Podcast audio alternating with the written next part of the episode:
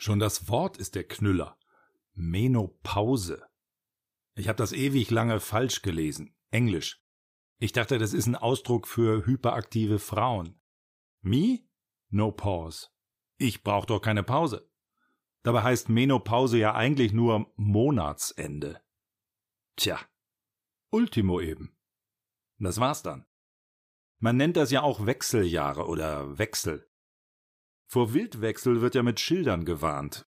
Ich finde, wenn eine Frau in die Wechseljahre kommt, sollten auch Warnschilder aufgestellt werden. In der Wohnung, am Arbeitsplatz.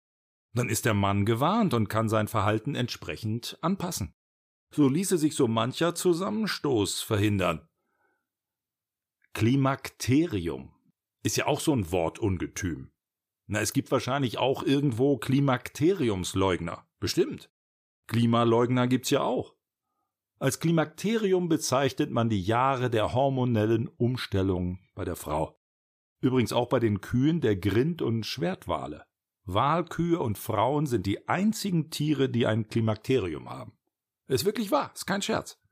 Das Beste ist allerdings, Frauen kennen sich mit dem Thema überhaupt nicht aus. Jetzt ich auch nicht unbedingt, aber gut. Einer muss ja den Anfang machen. Also, folgendes. Wenn's losgeht mit der Pubertät, dann nimmt man die Mädels beiseite und erklärt denen, was sich da jetzt so alles verändert. Das was, wie, wann und vor allem wo. Das müsste vor der Menopause genauso laufen. Wir brauchen einen Oswald Kolle der Menopause. Dr. Sommer für die Frau ab 40. Stattdessen eine Wand des Schweigens. Keiner erklärt denen, was da auf sie zukommt. Nicht mal die Frauenärzte.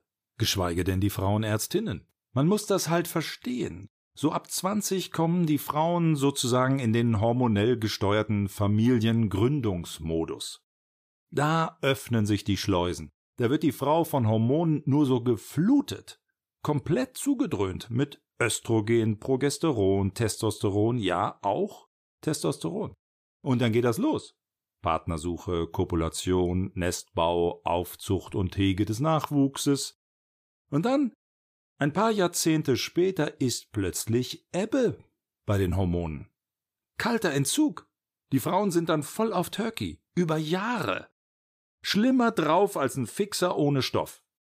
Ist aber auch brutal. Die Frauen haben einen Hormonabfall von 80 bis 90 Prozent. Die werden von 100 auf 10 ausgebremst.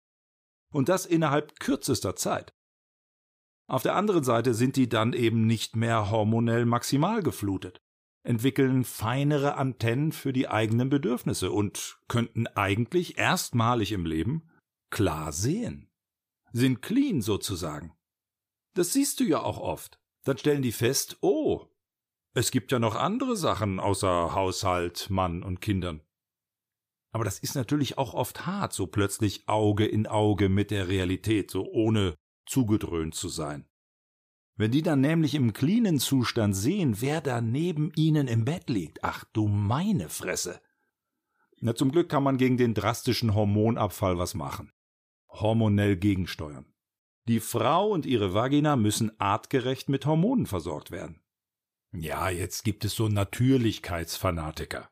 Innen, die sagen, aber das geht doch nicht. Wir können doch nicht hormonell eingreifen, das hat die Natur nun mal so eingerichtet. Ja, genau.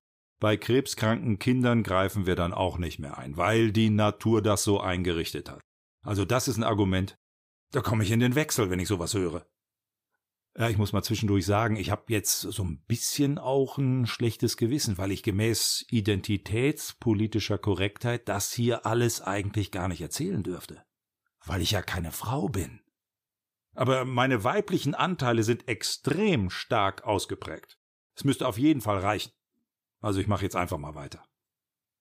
Von wegen nach der Menopause keine Lust auf Sex mehr. Scheidentrockenheit und so.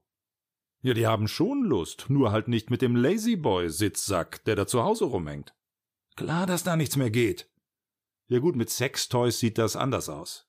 Da ist dann von Scheidentrockenheit plötzlich keine Spur mehr. Da fließt es dann in Strömen wie die Isar während der Schneeschmelze. Ist klar, die Sextoys haben auch selten einen Bierbauch, riechen nicht aus dem Mund und schnarchen nicht. Aber ähm, ich will das hier der Vollständigkeit halber nicht unerwähnt lassen. Es ist nicht auszuschließen, dass es die Wechseljahre in Wahrheit gar nicht gibt. Dass es sich um eine Erfindung der Pharmaindustrie handelt, wie das Restless Leg Syndrom, ADHS, Burnout, soziale Phobie oder die Wechseljahre bei Männern.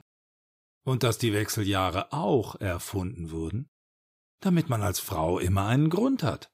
Für alles. Man braucht halt immer einen Grund, so sind wir nun mal gestrickt. Wenn du einen Grund hast, kannst du alles begründen. Hauptsache, du hast einen Grund. Fliegende Hitze? Wechsel. Kalte Füße? Wechsel. Lustlosigkeit? Wechsel. Die Wechseljahre sind schuld. Reizbarkeit, Stimmungsschwankungen, Antriebslosigkeit, Schlafstörungen, Gewichtszunahme? Nein, nicht die Schokolade, das ist der Wechsel. Im Zweifel liegt's am Wechsel. Weltwirtschaftskrise, ja, das ist der Wechsel. Bis die Welt dann eines Tages untergeht. Aber da sind dann natürlich auf jeden Fall die Wechseljahre schuld. Musik